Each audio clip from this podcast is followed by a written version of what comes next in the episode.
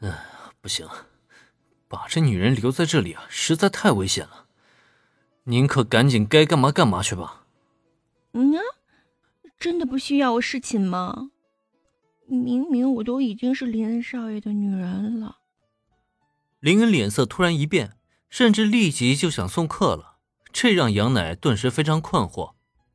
毕竟他都主动送上门了，这年头还有肉到嘴边不吃的男人吗？不过转念一想，他却又仿佛想到了什么一般，嘴角立即扬起了一抹笑容。原来如此，嗯，看样子林恩少爷比我想象中的还纯情呢。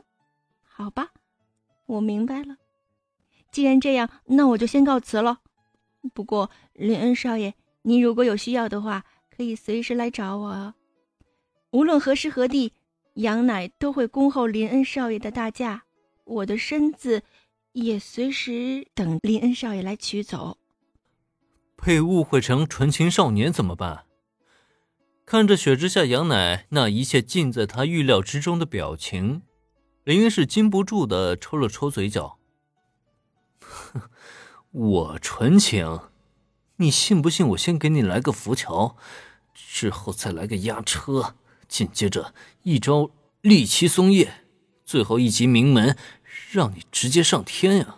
要不是怕被你缠住，又怕被小兰撞见，我能饶得了你？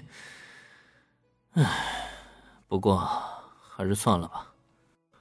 关于自己是否纯情的问题，林可没打算在这里跟杨乃分辨。黑着脸做出了一个送客的手势。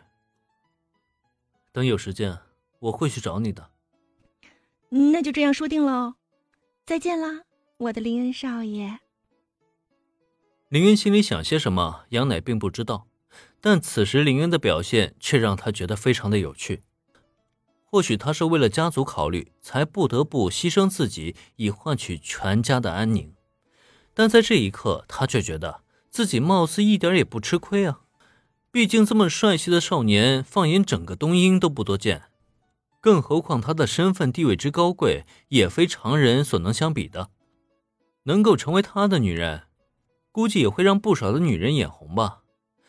尤其他现在还发现，这个小男人竟然还有如此可爱的一面。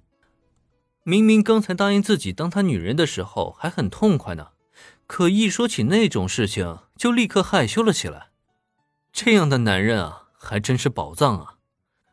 也不知道是不是心里一股冲动在作祟。杨乃临走之际，竟然趁林恩一个没注意，闪身在他脸颊上留下了一道鲜红的唇印。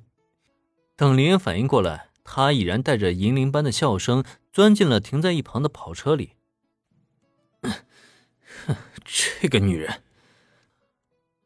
看着跑车离去的背影，林恩不由得错愣了片刻。等了好一会儿，他才连忙伸手擦了擦脸颊。哼，这个女人，啊，不行，得赶紧洗脸去。虽然并不讨厌杨奶的偷袭，但这种证据绝对不能让小兰看见。不过，杨奶，今天这笔账我先记下了，等到以后有机会。我总要让你付出今天玩火的代价才对，你呀，就给我好好的期待着吧。一夜无话，第二天醒来，签到已完成，签到奖励豪华五星级酒店，签到奖励已下发。所以今天的奖励是豪华五星级酒店吗？依旧还是有代理人负责管理，自己只要躺着就能收钱那种吗？起床看了看今天奖励的产权文件以后，已经都对此习以为常的林恩，很快将这些文件都放进了保险箱中。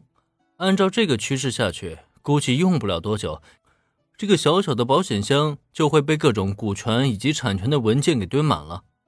等找时间啊，得把这些文件全部都移走才行。看看是锁进银行还是存放在公寓里，不过也并不需要特别在意就对了。像这种坐着等收钱的产业啊，林恩也没有去多过问，反正有系统的安排啊，他是省时省心。等小兰下楼，两人一起并肩上学。